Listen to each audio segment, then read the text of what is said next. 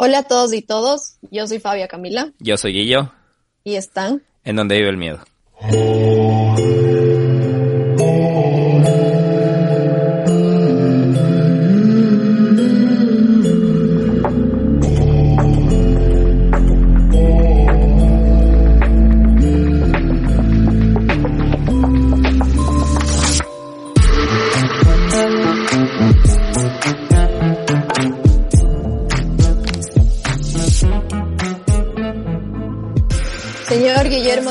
Buenas noches, buenas tardes.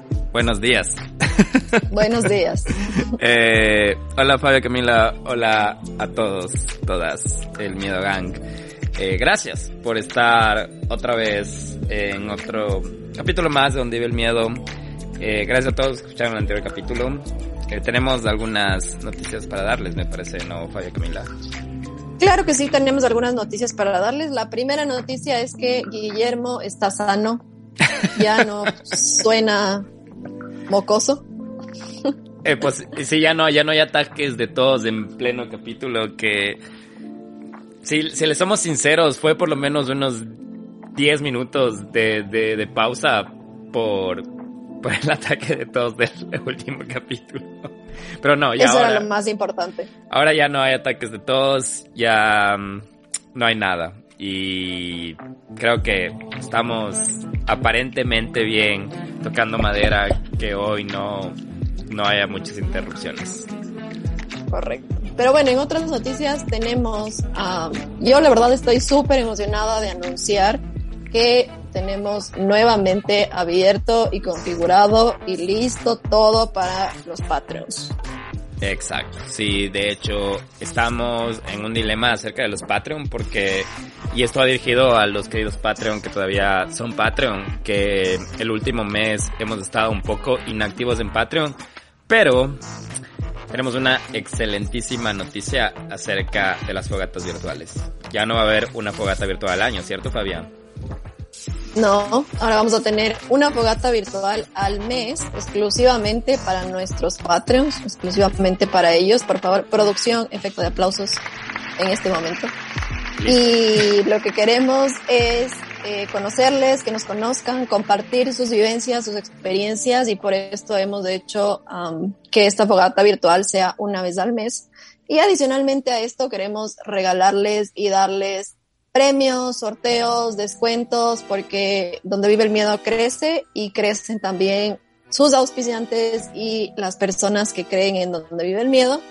Y por esto, pues nos hemos unido con algunos emprendimientos y demás para poder ofrecerles diferentes beneficios y regalitos especiales por ser parte de el lindísimo Miedo Gang.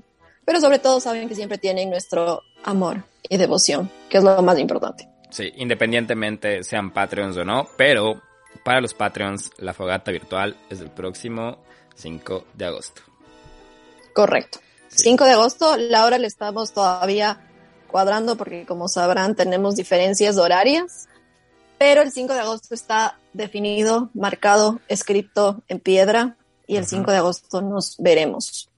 Exacto. Eh, tenemos de eso. El anterior capítulo también estuvo bastante interesante. Eh, no sé si siguen usando Tinder o si usaron la recomendación de Fabi y Camila de ir a otra aplicación de, de, de citas.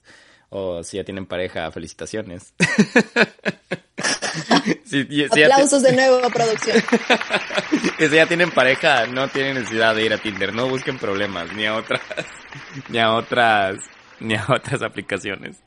El, ya hablamos de, del Patreon que ya vuelve en pocos días, en dos semanas. Si están escuchando esto el domingo, ya en menos de dos semanas nos vemos las caras, nos vemos, nos oímos y los que ya han estado antes en la fogata virtual saben qué, qué buena experiencia que es y lo, nuestro objetivo de eso es crear una comunidad de gente que les encanta esta locura. Entonces, mmm, no creo que solo hablo por mí, pero Estoy full emocionado de verles de nuevo y ahora con la Falla Camila, que es la nueva Miedo Gang slash vicepresidenta del, del Donde Vive el Miedo podcast.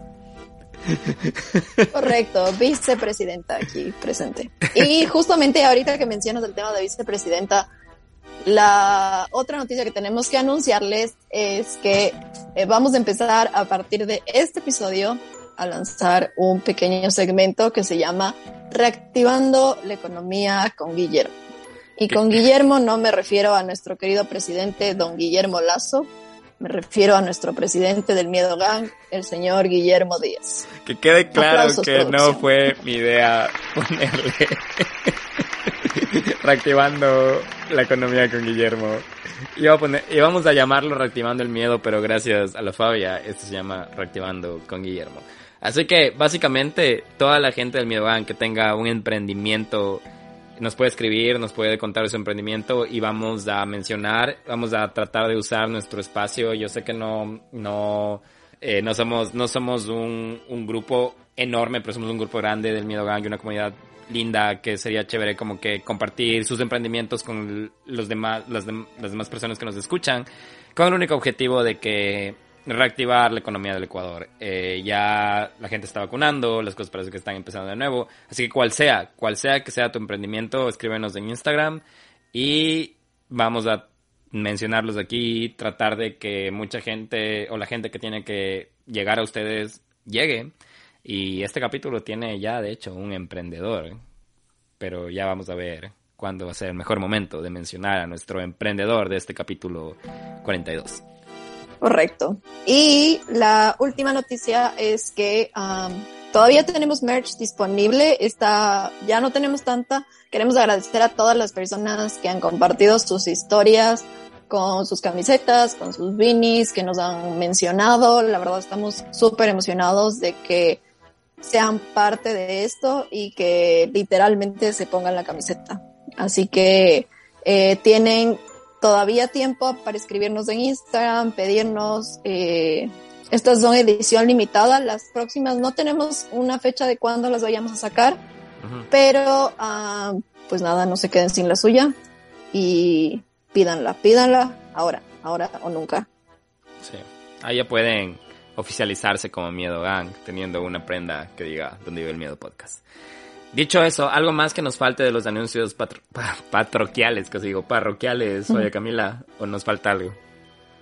no, creo que no, creo que eso es todo. Les vamos a dejar el link nuevamente de, de, Patreon en Instagram para que puedan ir, suscribirse. Ya no tenemos múltiples suscripciones, tenemos solamente una que tiene un costo mensual de 3 dólares y por 3 dólares pues tienen acceso a múltiples beneficios y contenido exclusivo eh, para toda la gente que nos sigue y que está pendiente. Ah, y lo otro, pues que nos estábamos olvidando es que igual agradecerles por conectarse en los streams en Twitch. El ah, canal de Twitch está activo, está funcionando súper bien, la verdad, es un momento muy divertido porque compartimos en vivo con la gente que comenta, que está viendo los videos con nosotros. Y igual estamos pendientes por anunciarles cuál es, cuándo es la próxima transmisión, pero la señora del Twitch cuando decida unirse a uno de los capítulos les dará más información. Sí, de hecho, eh, qué bueno que mencionas el Twitch, Fabia, porque es un espacio totalmente diferente al podcast, porque a veces creo que, creo que digo mucho con esto, pero creo que en el Twitch pueden ver otro lado que nosotros como parte del podcast no mostramos en el podcast, un poco más abierto, podría decir, ¿no? Como que más más es en vivo, entonces no hay filtro, no hay, creo que es una buena manera de conocernos más, no solo como podcast, sino como personas, a todos los que mm, pertenecemos ahorita al Donde vive el miedo, que no somos solo Fabia y yo, está Hugo, está Josu, están todos ustedes que participan ahí, de hecho hay otras personas que, que están dentro de, pero producción también, que tenemos producción de la Fabia, tenemos producción donde mí, tenemos producción en Ecuador, muchas personas que se han unido y que han hecho este apoyo de corazón, ¿ah? Sí, de corazón. Entonces, gracias a todos ustedes. Por puro amor. Por puro amor. Y eso. Sí, ya tenemos todos los anuncios parroquiales y habiendo terminado los anuncios parroquiales, ¿qué te parece si entramos en materia de el episodio número 43, no? Sí, materia del miedo, dices. Eh, materia del miedo. Y que estás encargada totalmente tú hoy. El día de eh, hoy es mi turno. Es tu turno que la verdad, la verdad, la verdad, después de los exorcismos, ya no sé qué esperar de vos, Fabia Camila. Pero bueno, tengo una idea de lo que vas a hablar hoy porque de hecho me mandaste tarea para, para poder discutir contigo porque este capítulo va a llegar a discusión, me parece. Pero empecemos. Experimentos del control mental y proyecto MK Ultra. En el curso de la historia se conocen varios relatos que registran rituales y prácticas que describen algo semejante al control mental. Uno de los primeros escritos que da referencias del empleo del ocultismo para manipular la mente se encuentra en el libro egipcio de los muertos. Este libro es una recopilación de rituales muy estudiado por las sociedades secretas de hoy que describe métodos de tortura e intimidación, con el único objetivo de crear traumas el uso de pociones o drogas y el lanzamiento de conjuros o hipnotismo, obteniendo así la esclavitud total del iniciado. Sin embargo, es durante el siglo XX que el control mental se convirtió en una ciencia en el sentido moderno del término, periodo en que se experimentó sobre miles de personas, las que fueron sistemática y documentadamente observadas. Uno de los primeros estudios metódicos sobre control mental basado en traumas fue conducido por Joseph Mengele, un médico que trabajaba en los campos de concentración nazis. En un principio, obtuvo notoriedad por ser uno de los médicos de las SS que supervisaba la selección de los prisioneros arribados, determinando quién iba a ser ejecutado y quién se convertiría en un trabajador forzado. Sin embargo, es conocido sobre todo por llevar a cabo experimentos espeluznantes con los prisioneros de los campos, incluyendo a niños. Es por esta razón que Mengele fue llamado el ángel de la muerte. El doctor Joseph Mengele, de gran notoriedad en Outreach, fue el promotor del principio traumático en que se basa el proyecto MK Ultra de la CIA. Mengele y aproximadamente 5.000 de los nazis de alto rango fueron trasladados en secreto a los Estados Unidos y América del Sur tras la Segunda Guerra Mundial, en una operación designada como Paperclip. Los nazis continuaron su labor en el desarrollo del control de la mente y las tecnologías de cohetes en secreto en bases militares subterráneas. Los asesinos, torturadores y mutiladores de seres humanos inocentes se mantuvieron discretamente fuera de la vista, pero ocupados trabajando en las instalaciones subterráneas militares de Estados Unidos, que poco a poco se convirtieron en el lugar de miles y miles de niños estadounidenses secuestrados o arrebatados de, las calles alrededor de un millón de niños al año.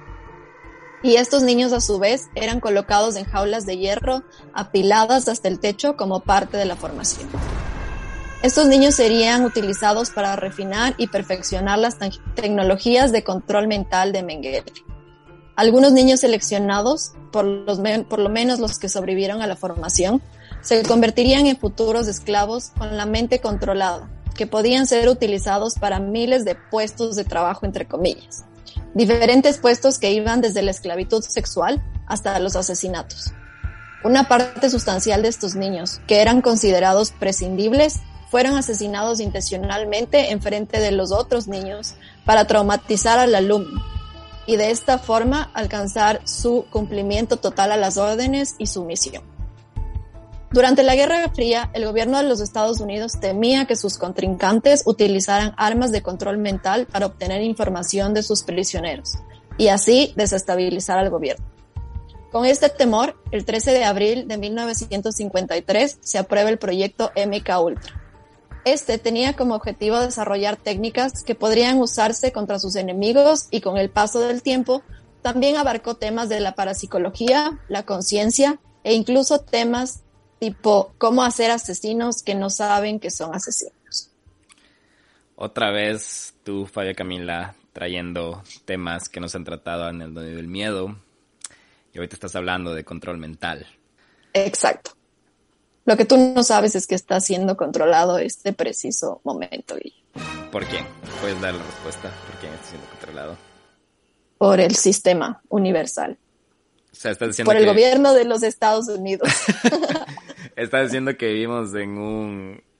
No, no, eso, eso iba a sonar como que tipo Matrix, pero... De hecho, voy a aprovechar para preguntarte, ahorita que me acabas de decir que estoy siendo controlado, ¿tú crees que estás siendo controlada mentalmente? Ah, no creo que... En este preciso momento, no. Pero creo que sí muchas de, vez en las cuando. decisiones... Ajá, de vez en cuando. No, no, no. Creo que sí, muchas de las decisiones que tú tomas como ser humano están muy, muy basadas en cosas, en reglamentos del sistema. Entonces no es que te controlan, sino que simplemente tienes reglas que sí o sí tienes que seguir. Pero, en fin, o sea, lo, lo perturbador de esto es básicamente que se haya tomado a niños para realizar experimentos de control mental o que todo haya sido por miedo a que, en este caso, en la Guerra Fría, eh, Estados Unidos pierda la guerra. Y a quién, o sea, lo que a mí me parece más loco es a quién se le cruzó por la cabeza pensar, ok, nuestra mejor arma es la mente, tenemos que saber lo que están pensando. Es como, ¿what? Es medio, es medio, la verdad, eso sí es tenebroso y miedoso. Eh, sí, o sea, y esto viene desde la Guerra Fría, Segunda Guerra Mundial, como acabas de mencionar. Y hay estudios de que los alemanes tenían tecnología que de todo tipo, ¿no? Hasta ahora estás hablando del tema mental, pero hasta del tema mecánico y, de ingeniería estaban bien avanzados, según lo que hay estudios y evidencias de cómo lo que encontraron en, Alemania, ¿no?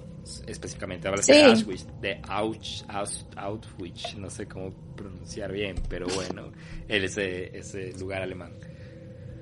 Sí, y de hecho, no solamente eh, Alemania, sino que Japón también tenía muchísimo desarrollo, eh, bombas nucleares y todas estas cuestiones bélicas, pero de cualquier forma quisieron como buscar respuesta en la mente de los seres humanos, ¿no?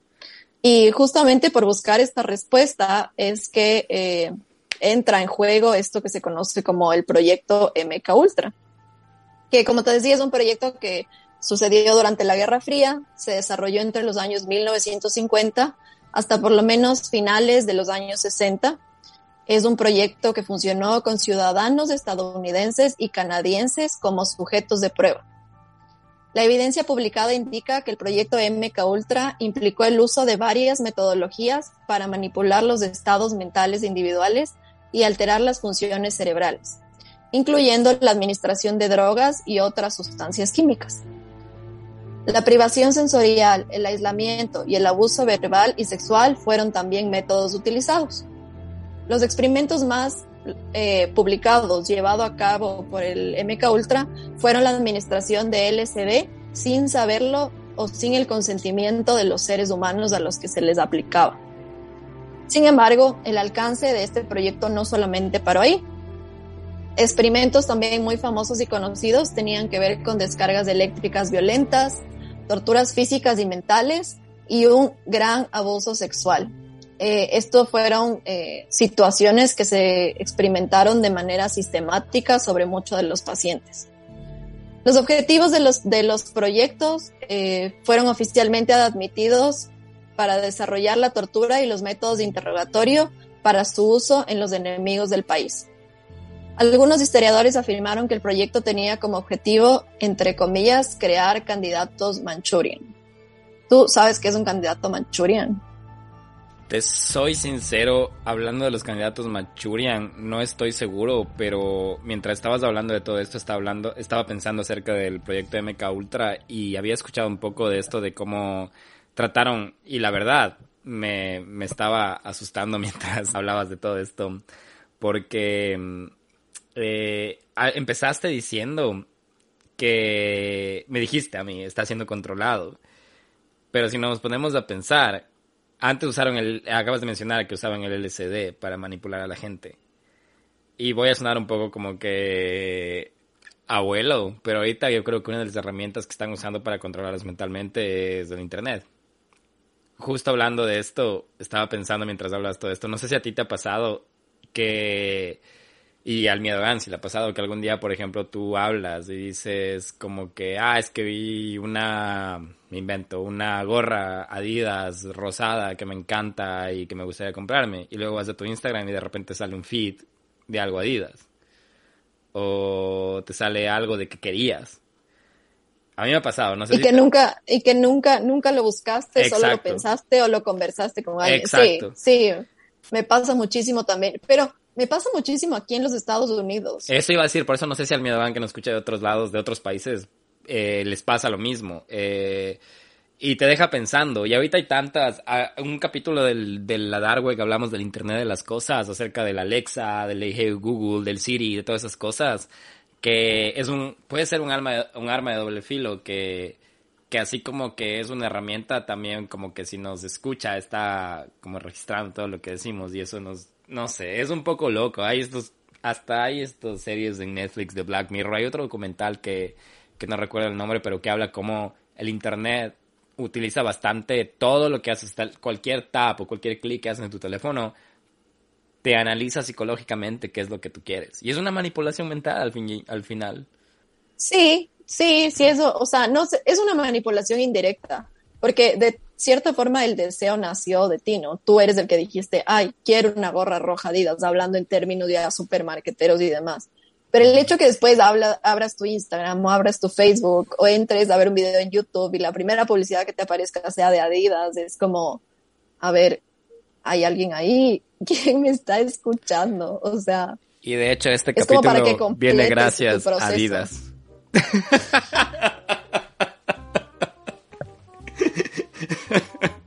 Somos parte del sistema y les estamos manipulando para que vayan a buscar una gorra roja Adidas. Roja específicamente. no, sí, mientras estaba, no sé específicamente de este candidato Manchuria, pero sí había escuchado el proyecto de Meca Ultra y cómo la CIA fue involucrada. Eh, no sé si vas a hablar de esto, Fabia Camila, pero um, el, el, gobierno estadounidense es tan inteligente que hasta cuando encontró estas personas de alto intelecto en Alemania no decidió cómo ejecutarlos, sino decidió usarlos. Entonces, seguro vas a hablar más de eso, pero algo más te dice eso del proyecto MK Ultra. Están pasando un montón de cosas en mi cabeza ahorita de que están pasando en la ciencia ficción. Entonces, te voy a dejar que sigas para, para seguir discutiendo acerca de esto, que te juro que nos va a dejar una ventana abierta a hablar un montón de esto. Pues sí. Y nada, para aclarar tu duda, eh, el término Candidatos Manchurian eh, está basado en la película con el mismo nombre. Es una película que surgió coincidencialmente después de la Guerra Fría eh, aquí en los Estados Unidos. Es un thriller político ambientado que describe la captura en combate de un joven oficial, hijo de un prominente político conservador de los Estados Unidos. Todo esto sucede durante la Guerra de Corea. Y resulta que este joven está siendo sometido a un lavado de cerebro, nada más y nada menos que para convertirlo en un agente infiltrado en una intriga política destinada a convertirlo en presidente. Estos candidatos Manchurian básicamente estaban programados para realizar diversos actos, tales como asesinatos y otra otras misiones encubiertas. Oye, suena esto bastante a película. Hasta me hace pensar en Stranger Things. De hecho, es interesante porque uno de los subproyectos, porque, a ver, el proyecto Mecha Ultra era un proyecto paraguas, por así decirlo. Debajo de este proyecto habían 150 proyectos más, todos funcionando de manera simultánea. Y hay un proyecto que se llama el Proyecto Artichoke o Proyecto Alcachofa, que es el proyecto en el que está basado Stranger Things, que es en, en desarrollar eh, eh, como desarrollar... Humanos. Eh, Superhumanos. Eh, Exacto. Desarroll Superman. Los Avengers. Exacto. Desarrollar superhumanos, desarrollar personas con habilidades psíquicas y de control mental y de telequinesis y que puedan mover cosas con la mente. Y en esto se basa Stranger Things y por eso sale Eleven y todas sus habilidades y todo. Desde lo demás. ese año. Pero es basado desde esos años. Ajá, sí. ¿Qué, está pasando ahorita entonces mientras estamos grabando esto? No sabemos. Es un misterio. Comenten si es que creen que vivimos en una Matrix, en una simulación y que todo lo que estamos haciendo solo es producto de nuestra misma imaginación. Tal vez la Fabia no existe, yo no existo, ni Donde ve el miedo podcast existe. Pam, pam, pam. todo es proyecto, es producto de su imaginación y simplemente es el sistema dándoles información al respecto. Bueno, si el sistema les lleva a donde vive el miedo podcast, like al sistema. no, oye, no, no tenía idea de que estaban creando a personas con, con habilidades. Ni siquiera puedo decirlo porque no puedo creer que, que el mismo plot de Stranger Things haya pasado. O sea, como que crear personas que puedan tener estas habilidades y a la vez como que qué increíble, pero a la vez también qué, qué inhumano. Total, totalmente. Y de hecho, um, como te decía, el proyecto MK Ultra era un paraguas. Y en sí, de forma general, este proyecto estaba destinado a identificar y desarrollar nuevas sustancias y procedimientos para utilizarlos en interrogatorios y torturas, con el fin de debilitar al individuo y forzarlo a confesar a partir de técnicas de control mental. El objetivo básico era producir una droga que obligara al sujeto a decir la verdad pero, como te mencionaba, había aproximadamente 150 proyectos dentro del mismo programa. Aún no se conoce el propósito de todos estos ni el nombre de todos estos, pero entre los que se sabe que existieron fueron el MK Delta, MK Naomi, Proyecto Artichoke o Proyecto Alcachofa, Bluebird y entre otros. La agencia, o sea, la CIA, gastó decenas de millones de dólares en estudios para controlar o influenciar la mente humana y así mejorar sus capacidades de extraer información de los individuos resistentes a los interrogatorios. Un documento de 1955 del MK Ultra da indicios del estado y de la magnitud del esfuerzo. Este documento detalla muy puntualmente los diferentes estudios con drogas que alteran la conciencia. El índice de este documento tenía títulos como 1. Sustancias que afectan el pensamiento ilógico y la impulsividad hasta el punto en el que el sujeto pierda credibilidad en público. 2. Materiales que promueven los efectos intoxicantes del alcohol. 3. Materiales que producen síntomas y signos de enfermedades reconocibles en forma reversible, de manera que puedan ser usados para hacer creer a las personas que están enfermas.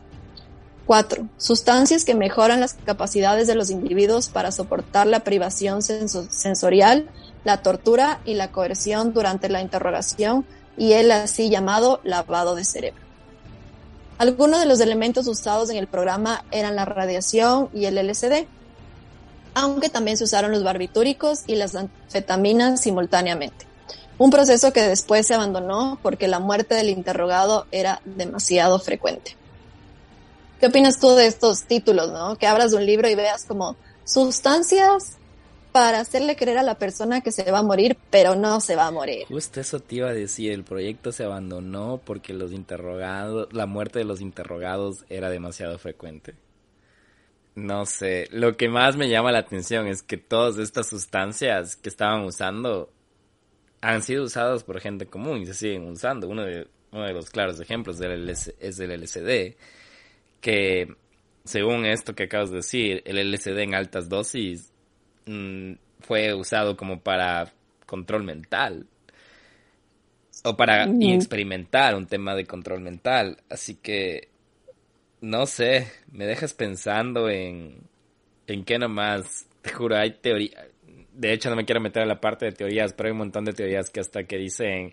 Y bueno, de hecho voy a mencionar una teoría un poco pendeja, que es acerca, hablando de que lo que está de moda del COVID, que, que, nos iban a inyectar 5G en, el, en la vacuna o cosas así, de que te ponías una moneda en el brazo y se te quedaba pegada y todo el tema.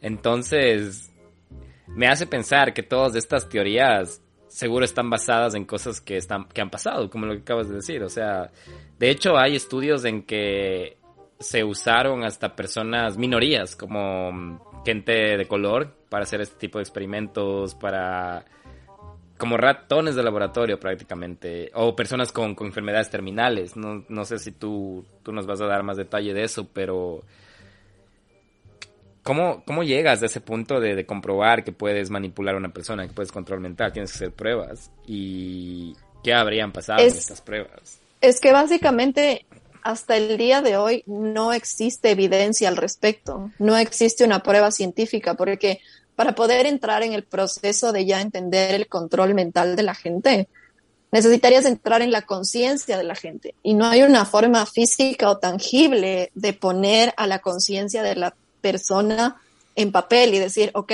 esta es la conciencia, les presento, así funciona. No existe.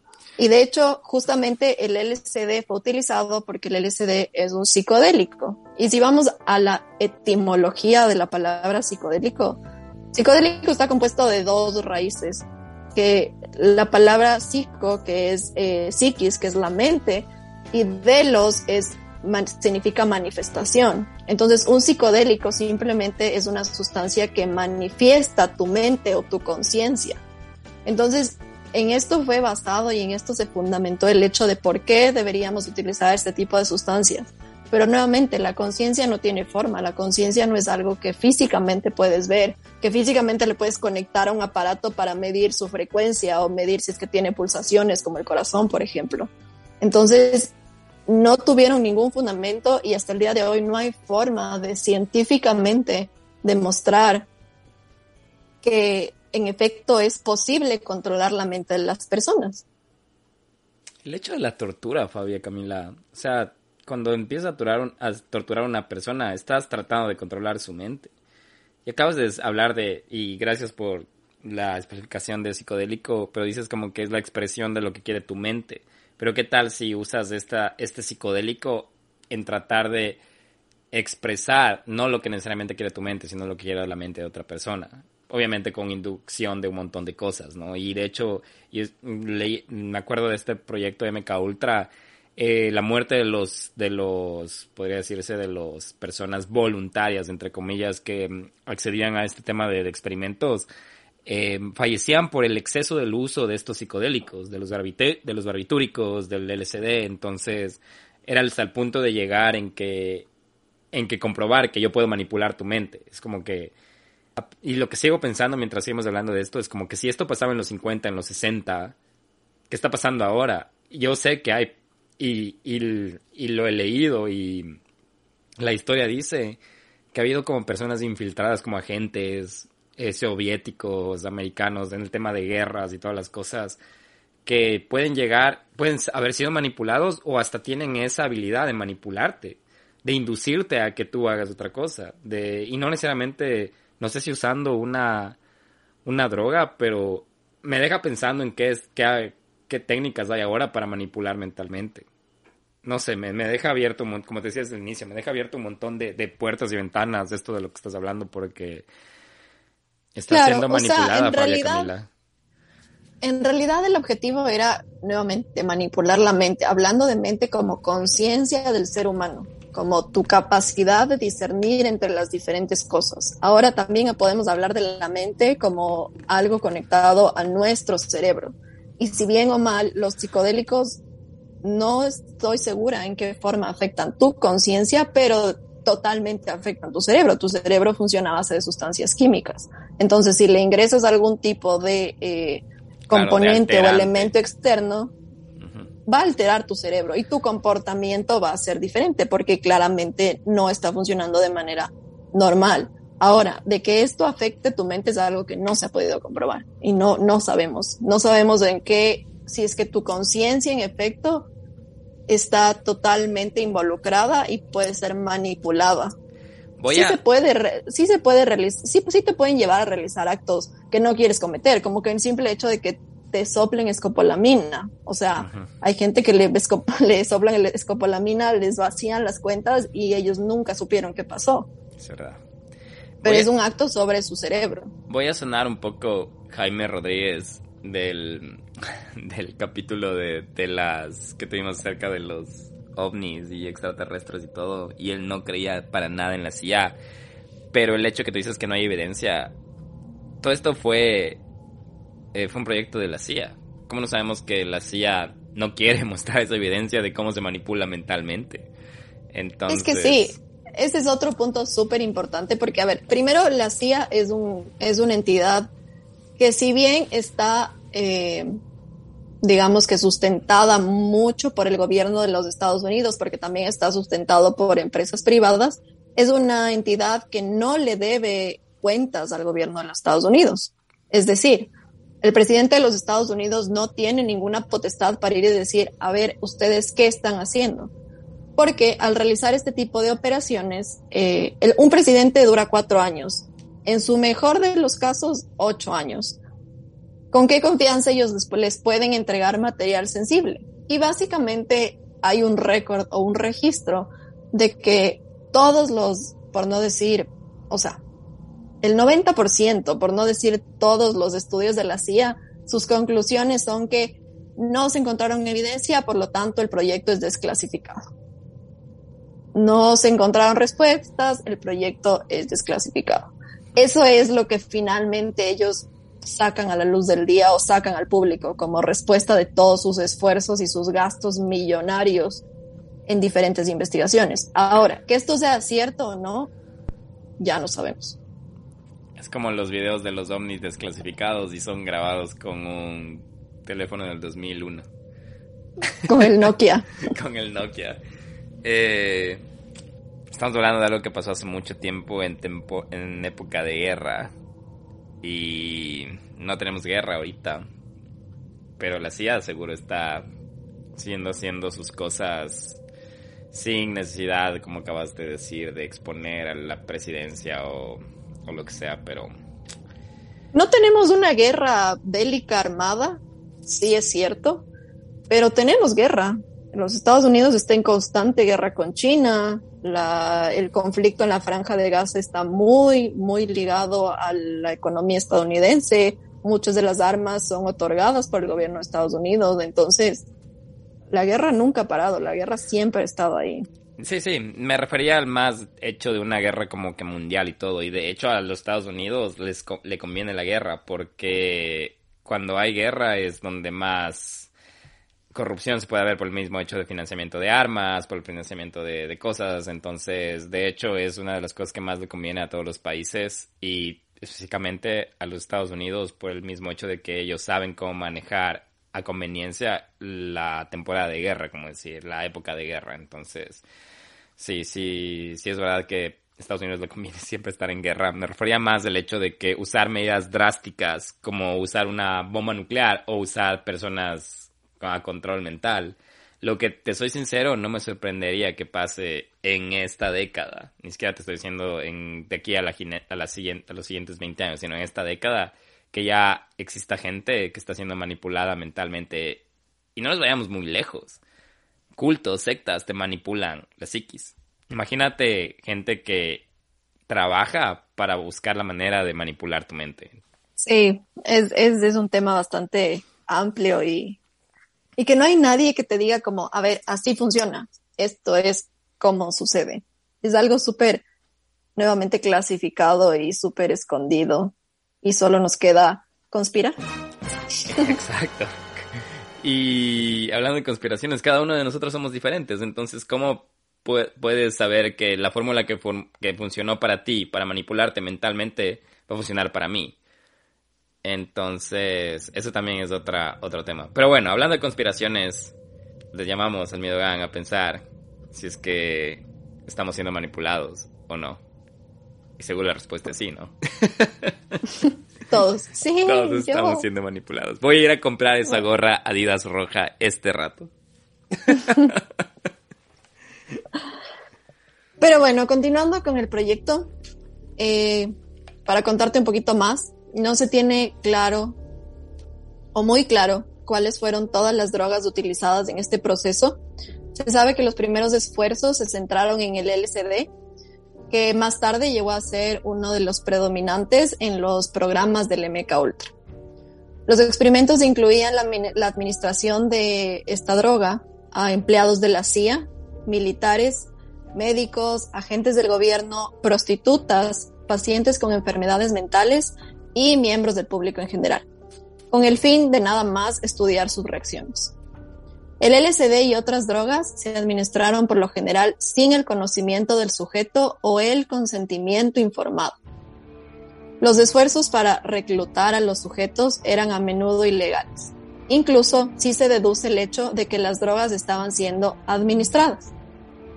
Aquí hay un dato súper importante y súper loco, es, y es que eh, el uso del LSD era legal en los Estados Unidos hasta el 6 de octubre de 1966. Mira vos. Oye, ¿vos te acuerdas? No sé si, bueno, tú eres, no voy a hablar de edades, pero eres más joven que yo, pero no sé si te acuerdas que decías no, tus padres te decían, no recibas cosas extrañas y sobre todo si están afuera de tu colegio vendiendo tatuines, no te compres porque vienen con droga, vienen con LSD, la, la pintura viene con LSD y solo quieren como que, como el tipo escopolamina, como que, que drogarte para que algo te pase o para que sigas comprando. No recuerdo bien cuál era el tema, pero mm, no sabía que el LSD era legal.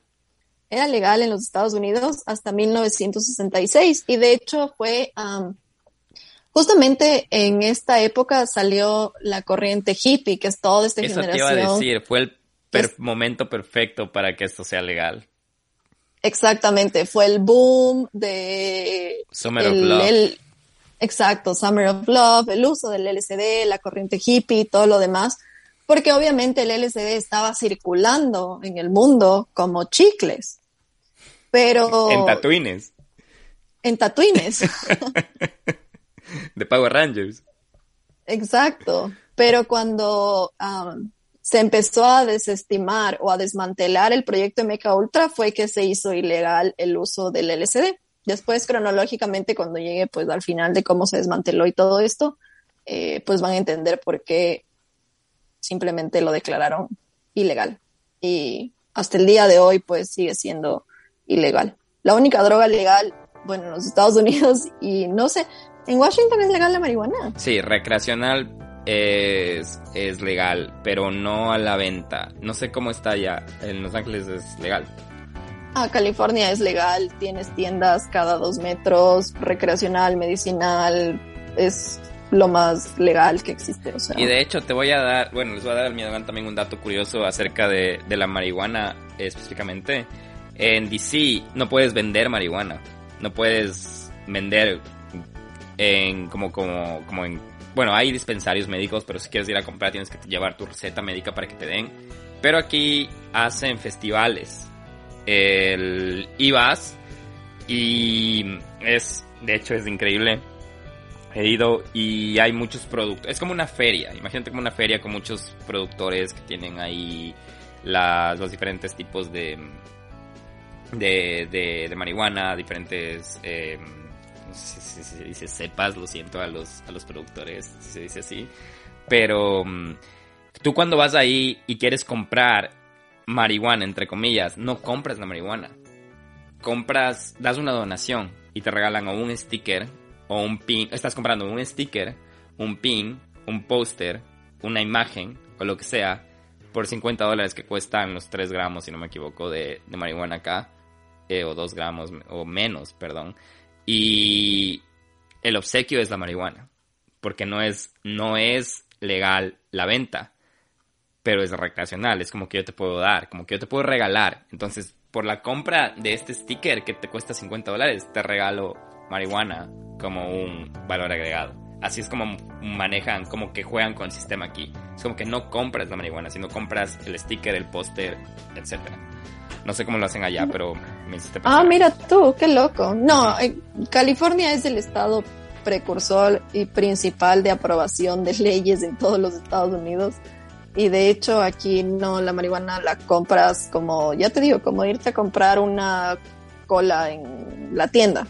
Tienes tiendas, dispensarios, y recreacionales, tienes... No necesitas como... Nada. Como cita médica, o médica, como que, que receta médica de, que necesitas, nada. No, imagínate que te estás yendo a la tienda a comprarte una cola. Igualito. Wow. Wow. No, acá, acá no es así. Pero sí hay estados aquí que es recreacional o, legal la venta y todo, pero Uruguay también es en Sudamérica es legal. Entonces, eh, hablando de esto, podemos ahorita aprovechar hablar acerca de reactivando la economía con Guillermo.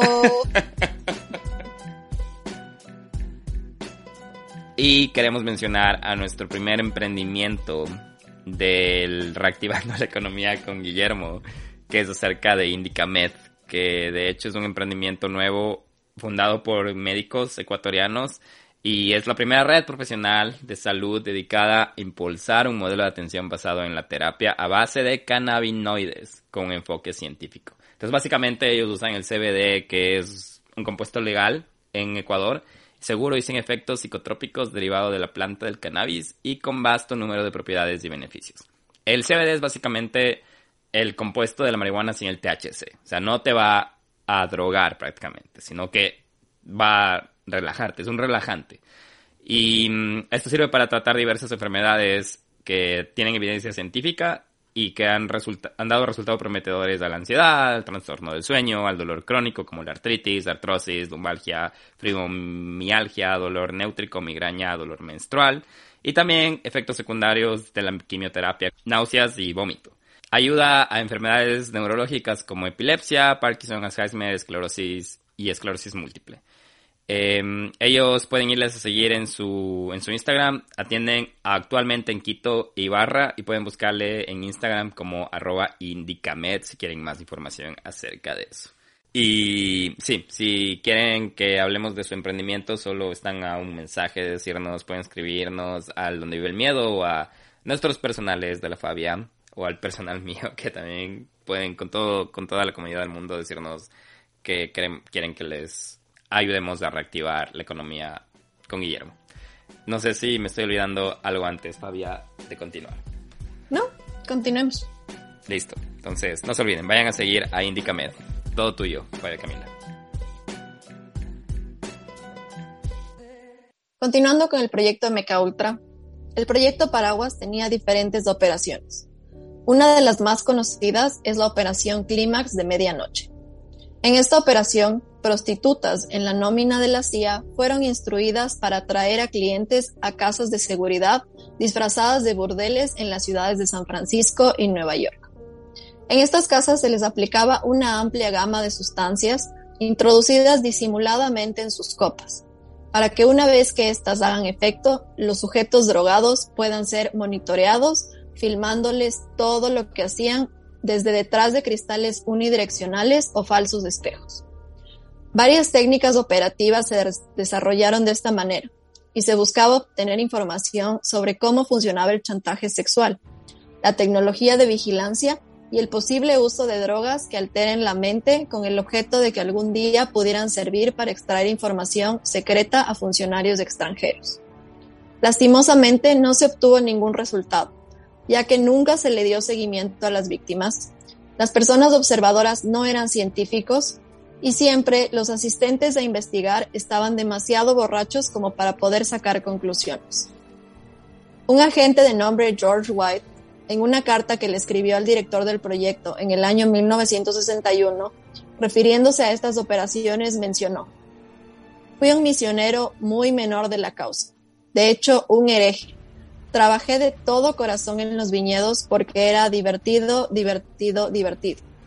¿Dónde más podría un estadounidense de sangre roja mentir, matar, engañar, saquear, robar y violar con la sanción y bendición del Altísimo? Qué enfermos. De usar las minorías para, para experimentar. Y ahorita hablas de prostitutas. Básicamente los reunían con es, en nombre de la ciencia para divertirse viéndolos ser drogados. Y emborracharse viendo eso. Como un juego. Sí. Pero bueno, el LSD fue desestimado finalmente por los investigadores del MK Ultra, ya que era demasiado imprevisible en sus resultados. Aunque a veces se obtuvo información útil a través de los interrogatorios, no era raro que el efecto más marcado de este, es decir, de aplicar LSD en las personas, fuera que estas personas tuvieran una certeza absoluta y total de que eran capaces de soportar cualquier tipo de intento de interrogatorio, incluso la tortura física. Los experimentos no se quedaron solamente en los Estados Unidos, fueron exportados también a Canadá. Y fue en este entonces cuando la CIA reclutó al psiquiatra escocés Donald Ewen Cameron. Él era el creador del concepto de manejo psíquico en el cual la CIA estaba particularmente interesada. Cameron deseaba corregir la esquizofrenia por medio del borrado de memorias existentes y reprogramación de la psique. Además del LSD, Cameron experimentó con varias drogas paralizantes y también con terapia electroconvulsiva de 30 a 40 veces la dosis de electricidad recomendada. Sus experimentos conductistas consistieron en poner a los sujetos en estado de coma inducido por medicamentos durante semanas, hasta tres meses en uno de los casos.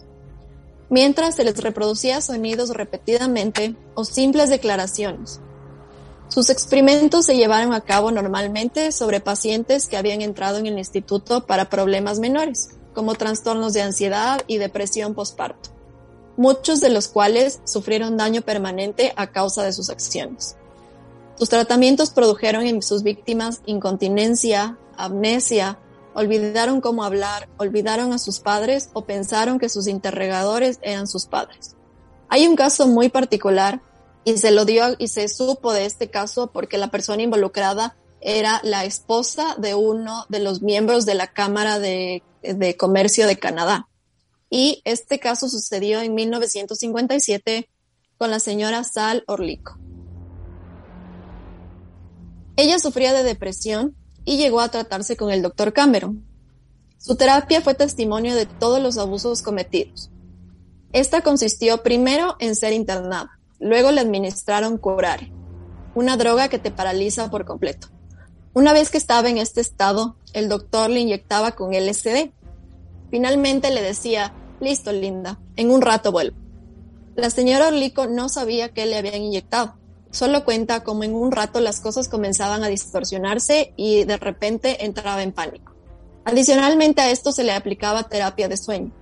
En esta se le mantenía dormida por 24 horas seguidas durante días.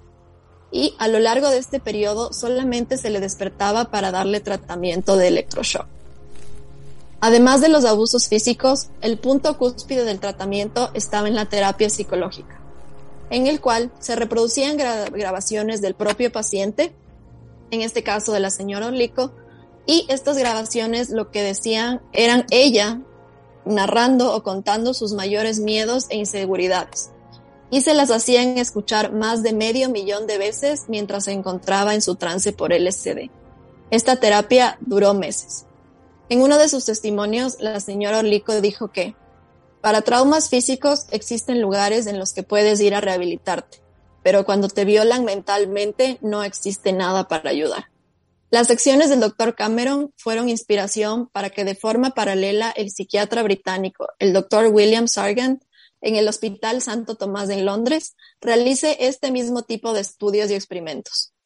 Sargent estuvo implicado con los servicios de inteligencia y eh, experimentó en gran medida sobre sus pacientes sin su consentimiento las mismas terapias, causando daños similares a largo plazo. Lo interesante de todo esto es que durante esta época el doctor Cameron se hizo conocido en todo el mundo como el primer presidente de la Asociación Mundial de Psiquiatría, así como el presidente de la Asociación Americana de Psiquiatría y la canadiense. Sin palabras juro que me quedo sin palabras después de escuchar, sobre todo lo que ella dice acerca de cualquiera te puede ayudar físicamente, pero cuando te violan mentalmente, no hay nadie que te pueda ayudar. Y eso está un poco de. Yo sé que esto pasó hace mucho tiempo, pero eso está un poco de frustración que esta gente que hizo pendejadas con las personas fueron reconocidas. Y, y no solo, o sea, y encima de reconocidas les otorgaban cargos importantes, o sea, cargos que era gente que debería haber tenido un poquito de, de conocimiento de lo que estaba haciendo o más allá un poquito de humanidad o sentido de, de preocupación por sus pacientes en este caso, porque no, no estoy muy al tanto de cómo funciona este declaración que los doctores hacen cuando son doctores, que creo que es como proteger la vida de los seres humanos. No estoy muy al tanto, si hay algún doctor escuchando esto, que me confirme cuál es, pero creo que la esencia de ser doctor es velar y, salvar vidas, o sea, no acabar con ellas. Es que yo creo que es un poco mucho de, de, la ética del doctor, ¿no? Es como que cualquier otro trabajo, es como que si llegas a corromperte, ya la ética se va al carajo.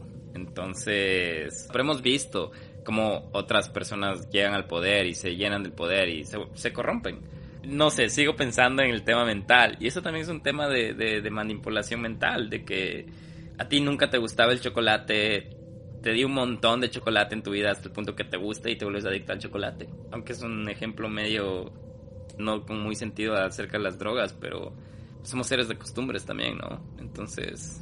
Sí, sí, la verdad es que sí. Y bueno, el, lo más grave de todo esto, bueno, todo es grave, ¿no? Pero Eso te iba a decir, ¿qué es lo más grave? existen, actualmente existen muchos estudios relacionados a la microdosis que aplica para el LSD, aplica para hongos, aplica para la marihuana, justamente lo que estábamos hablando del CBD, que son uh, dosis controladas en mínima cantidad que se ha comprobado que en efecto tienen un efecto, valga la redundancia, positivo sobre el ser humano. Porque así como cuando hay personas que sufren de depresión, les dan antidepresivos, que son sustancias químicas, hay sustancias que provienen de la naturaleza, como los hongos, que obviamente en cantidades absurdas te llevan a la alucinación, en cantidades controladas y en una microdosis pueden ayudarte a mejorar tu estado de ánimo, a mejorar tu estado de vigilia, a controlar tus periodos de sueño. Tienen muchísimos beneficios y eso es algo que se está recién averiguando y sacando a la luz no relacionado al tema del control mental, pero sobre el tema de mantener este tipo de vida un poco más estable, consciente y manejar tus emociones y todo, y todo este tema que medio que está de moda también, ¿no? Entonces, eh, el LSD, en efecto, en una microdosis es beneficioso para tu salud. Puedes alcanzar de verdad muchísimos beneficios en cuanto a un tema de también de despertar de conciencia. Mucha gente que ha utilizado maestros espirituales eh, del Oriente han utilizado este tipo de sustancias en, nuevamente, en una microdosis para conectarse con su yo interior, por así decirlo, y dejar de lado cosas como el ego, como la avaricia, como el egoísmo, y ser personas como un poco más espirituales nuevamente. Como, la ayahuasca. una dosis. Como el tema de la ayahuasca y todo ese tema. Exacto. Pero ya hacerlo en cantidades absurdas, porque estas inyecciones, imagínate, les inyectaban LSD líquido. una, una jeringa, una jeringa y cada seis horas. Entonces ni siquiera les dejaban recuperarse de su trance para nuevamente ser inyectados. Eran ratas de laboratorio prácticamente. Eran ratas de laboratorio. Pero bueno, hablando de los conejillos de India, no solamente fueron experimentos que se realizaron en personas o individuos eh, individuales, valga la redundancia, sino que también se realizaron de forma colectiva. Y el primer incidente colectivo documentado mientras el proyecto se encontraba en marcha es el de Pont Saint Esprit. La noche del 15 de agosto de 1951, el pequeño pueblo de Pont Saint Esprit se vio envuelto en uno de los episodios más raros de su historia. Más de 250 personas fueron invadidas por la histeria colectiva. Al menos 50 de ellas terminaron en una residencia psiquiátrica. Otros siete tuvieron peor suerte y murieron, dos de ellos por suicidio. Tiempo después, el British Medical Journal informaba que el origen del brote se debía a la contaminación del pan por cornezuelo, entre cuyos componentes está el ácido lisérgico, precursor del potente alucinógeno conocido como LSD. No es hasta mucho después que el descubrimiento de ciertos documentos lanzaron otra hipótesis. ¿Qué tal que si en vez de cornezuelo, el pueblecito francés hubiera sido objeto de un experimento con LSD y otras drogas? un experimento de control mental llevado a cabo por la CIA más allá de suelo estadounidense. Aunque esto solo es una hipótesis, la verdad, y es una hipótesis sostenida por el periodista de investigación H.P. Alvarelli, lo cierto es que el bioquímico e investigador Frank Olson fue uno de los hombres enviados a Pont Saint-Esprit durante aquellas fechas. ¿Por qué Frank Olson es importante en este suceso? porque Frank era uno de los investigadores principales en el proyecto MK Ultra, y su muerte fue uno de los detonantes para exponer las atrocidades y aberraciones que sucedían en torno a los experimentos de la CIA. Frank era un bioquímico del ejército de Estados Unidos y experto en armas biológicas.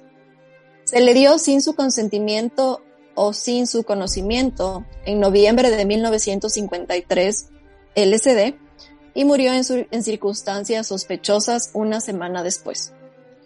Frank Olson saltó una madrugada de 1953 desde la ventana de la habitación 1018A en el décimo tercer piso del Statler Hotel en pleno Manhattan. No sobrevivió. Su compañero Robert Lashbrook dijo despertarse poco después de que se lanzara sin poder hacer nada. Si retrocedemos apenas unas semanas antes, Olson junto a varios de sus compañeros fueron objeto de un extraño experimento. En pleno apogeo del programa secreto, el equipo científico del MK Ultra fue invitado a un retiro de trabajo en una cabaña junto a un lago. Allí, en la segunda noche fueron drogados con LSD sin que lo supieran. Desde ese momento, Frank comenzó a, plantearse seriamente dejar el proyecto de la CIA. Olson era un bioquímico reputado, militar y con muchas décadas de servicio en los servicios militares de investigación especialmente en los relacionados a la guerra biológica. Su especialidad eran los aerosoles y armas aéreas. En 1953 solicitó su destitución como jefe de operaciones a causa de una grave crisis moral sobre la naturaleza de su investigación con respecto a las armas biológicas.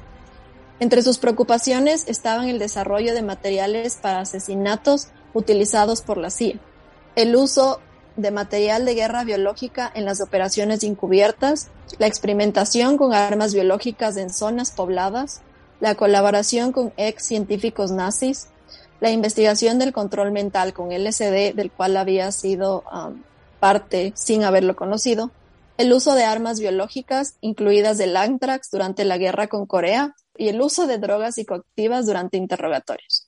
Frente a su solicitud de renuncia, sus superiores le obligaron a rebajar la presión psicológica que sufría con la ayuda de un psiquiatra, el doctor Harold Abramson, íntimamente ligado al proyecto.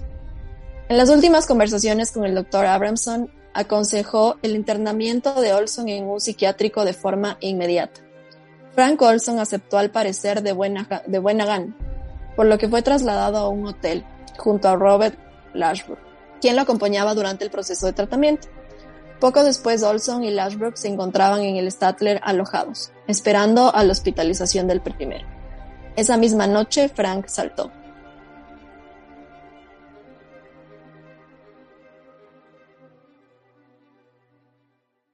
Había escuchado de este, de este caso y de hecho hace, hace un tiempo había leído de, de esta y bueno, ya, ya me estás llamando a conspirar también. Em, el hecho de que o saltó o le empujaron. Entonces, había como que. Creo que hasta ahora está sin resolver, Fabio Camila, acerca de que. Pero, pero la CIA estuvo encargada de decir acerca de que ellos fueron los que aclararon que saltó, si no me equivoco. O sea, como raro que quieras renunciar y una semana después estés, acabes muerto. Exacto. Exacto, pero la cosa es que creo que está sin resolver, pero no se ha hecho más, más investigaciones, como que se dejó ahí al, aire. De hecho, de hecho sí se resolvió, pero nunca se hizo pública la resolución. Ok, yo mal. ¿Tú tienes la resolución aquí?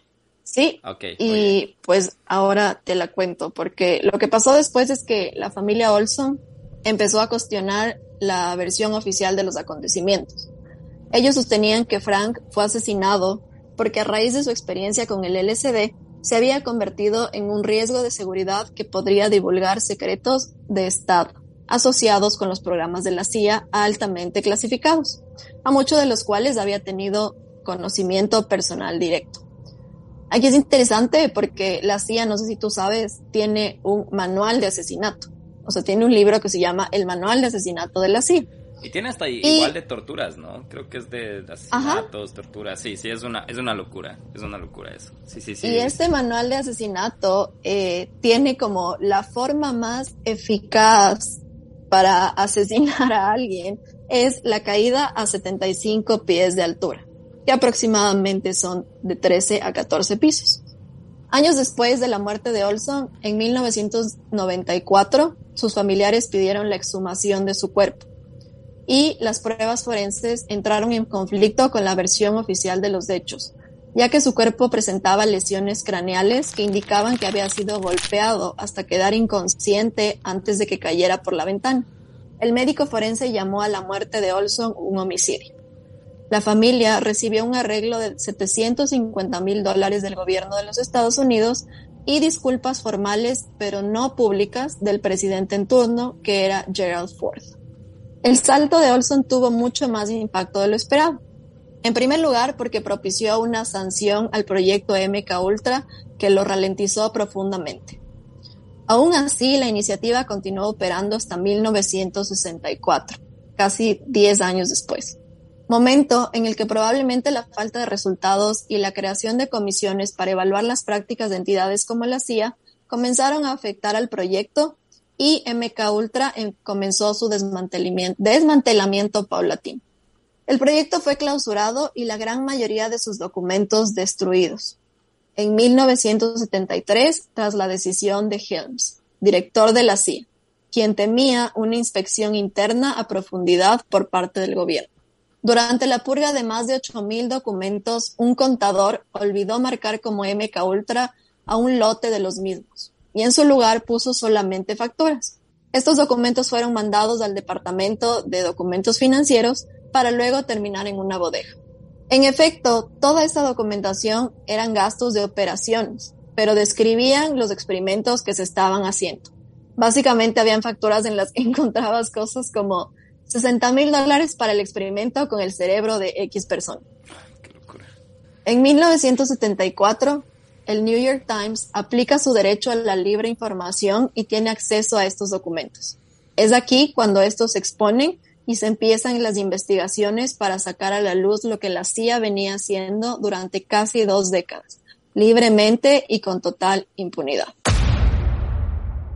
Ya me, recordaste acerca del caso. No es que no se resolvió, sino que quedó en un acuerdo entre los familiares, familiares y la CIA. Y no, no fue como que una bomba mediática que dijeron, ah, esto pasó, sino que como que la si, si mal no me equivoco, la CIA dijo como que, ok, ya, esto pasó, pero llegamos a un acuerdo en dinero, no hagamos esto más grande. Entonces, cuando estas cosas pasan, es interesante cómo, o sea, me hace pensar el poder que tienen estas entidades para no hacer una bomba de la noticia de lo que va a pasar. O sea, si esto, el tema del control mental. Y en serio, Fabia, me estás haciendo conspirar un montón porque me estás llevando a la duda. Y, eh, el poder que tienen para, para ocultar este tipo de cosas. Imagínate, pasaron, tú acabas de decir, pasaron casi 20 años para desclasificar estos documentos. ¿Cuánto más va, va a faltar para seguir desclasificando más cosas que están haciendo este tipo de entidades? Y es el centro de inteligencia americana. ¿Qué, qué tan inteligentes son y hasta para ocultar cosas, no? Entonces... ¿Y qué clase de información tienen? Porque yo creo que estos han sido pequeñas fugas de información que han tenido por cosas como esto, de que al contador se le olvidó etiquetar de forma correcta sus documentos y de esta forma nunca hubieran salido de la CIA. ¿Pero crees que se le olvidó o fue intencional todo esto? Eso es otra cosa que no sabemos. ¿Qué tal que lo hizo intencionalmente? ¿Qué tal que alguien más lo hizo? O sea, nunca, es algo que no, no vamos a saber. Porque de hecho, de los 8.000 documentos que quedaron, muy pocos se, o sea, de los 8.000 documentos que se mandaron a destruir, quedaron muy, muy poquitos. Y de hecho, el New York Times tiene uno de esos documentos, que fue el que yo encontré, eh, está en inglés. Les, puedo, les podemos poner en Instagram el link de dónde descargaste este documento y leerlo por completo. Es un documento que tiene como de 15 a 20 páginas más o menos. Que Fabia Camila se va a dar el trabajo de traducir también. Muchas gracias, Fabia Camila. No. De traducir. Eh, no. Aprendan inglés con el Donde Vive el Miedo podcast. no, pero no, no sabemos. Es todo, es todo una, una conspiración. Es el claro ejemplo de una gran, gran conspiración. Que viene desde hace tiempo. ¿ah? Sí.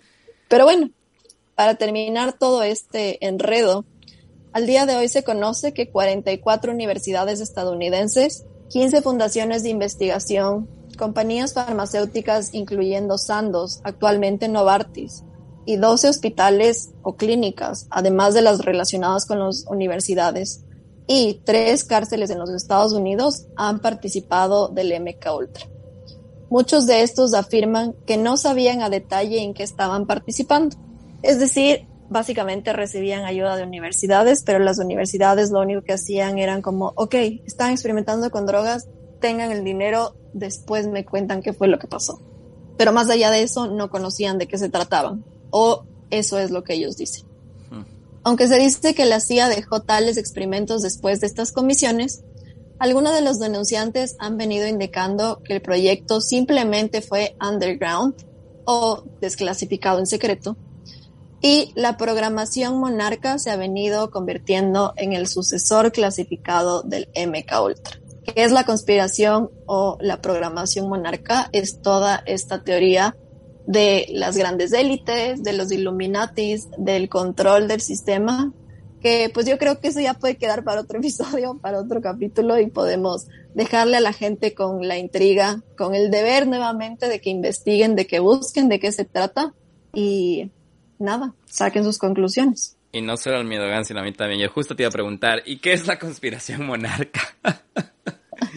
Pero no, sí, sí, comenten si quieren, más bien comenten por Dios, porque yo quiero que nos, sigue contando, nos sigan contando acerca de esta, es la primera vez después de más de 40 capítulos que estamos empezando a conspirar acá en donde vive el miedo. O sea, básicamente Fabi está diciendo que el MK Ultra sigue, pero con otro nombre. Básicamente sí, lo que hicieron fue simplemente decir como, ok, hasta aquí llegó y surgieron más. Pero imagínate, ellos también como seres humanos, de ley se quedaron con el bichito de no, no, no, no, no, a ver, aquí esto, esto no se queda aquí, papitos, esto se resuelve. Sobre todo si ya lo logras, es como que si logras algo, no le vas a dejar ahí, es como que vas a tratar de, de usar eso. Y bueno, esa fue toda la información por el día de hoy, mi querido y estimado señor presidente Guillermo Díaz. Guillermo Lazo. No sabía que era el presidente, pero bueno, eh, democráticamente se acaba de decidir que la presidencia está a cargo de Guillermo Díaz y Guillermo Lazo en el Ecuador. Pero sí, eh, solo es presidente para el reactivando la economía con Guillermo. Así que no se olviden de escribirnos. Eh, Fabia, qué pena que se acabe el, capítulo porque mm, ya me quedé pensando en el proyecto Monarca. Pero bueno, gracias. Pero lo podemos usar, lo podemos usar para un siguiente episodio. Sí, yo creo que sí. Para futuro, para nuestro segmento de conspiraciones, hablaremos del proyecto Monarca. Sí, me parece. Eh, no se olviden que la fogata virtual está menos de dos semanas. Eh, nos encantaría verles otra vez. Ha sido full tiempo, un montón de tiempo que no les hemos visto en una fogata. Así que escríbanos a nuestras redes. Estamos en Instagram como arroba donde vive el miedo. Eh, alisten sus historias para la fogata. Igual si no quieren estar en la fogata nos pueden mandar sus historias al, igual al Instagram o a donde vive el miedo podcast arroba gmail.com. Hola Camila, estamos en TikTok. Estamos en TikTok, estamos en TikTok como DBEM oficial. Nos pueden seguir también en TikTok, vamos a estar subiendo contenido también por ahí. Y la señora del pues, Twitch va a estar bailando en TikTok, seguramente. También, también. La señora del Twitch es adicta al TikTok. Hugo, un saludo desde acá. Y sí, eh, pues síganos en Twitch también. Vayan al twitch.tv slash donde vive el miedo. Ahí hacemos streams. El último stream descubrimos un montón de cosas acerca de cada uno de nosotros. Jugamos con una bola misteriosa. Eh, hablamos de un horóscopo oscuro descubrimos que la Fabia Camila tiene algo con los Aries, no les vamos a decir qué, vayan a los streams para que vean cuál es lo que pasa, qué es, qué es lo que pasa con el Aries y como saben, con los Aries y como saben, el Hugo es la persona más miedosa, la señora del Twitch es la, la señora, es la persona más miedosa del mundo. Así que dicho eso, les vamos a dejar continuar con su día, con su noche, con su semana, con su viernes, lunes, el día que estén escuchando esto. Si es domingo mejor porque es el día en que sale esta locura. Y ya nos vemos para la próxima semana, ¿no, Fabián? Nos vemos la próxima semana. Esperamos tener, la próxima semana te toca a ti, Guillo, así que sorpréndenos. Esperamos tener un contenido importante y relevante a los hechos actuales. Me, pones, me pones en, en evidencia vos. Pero bueno, eh, Fabia, gracias, gracias. Bien informativo esto. Ya me dejas pensando si estamos siendo controlados y espero que sí. No, espero que no. eh, disfruten su, su noche, su día, su tarde y ya nos vemos, ya nos escuchamos en un ratito. Ya nos vemos. de esto de mi parte. Chao. Adiós.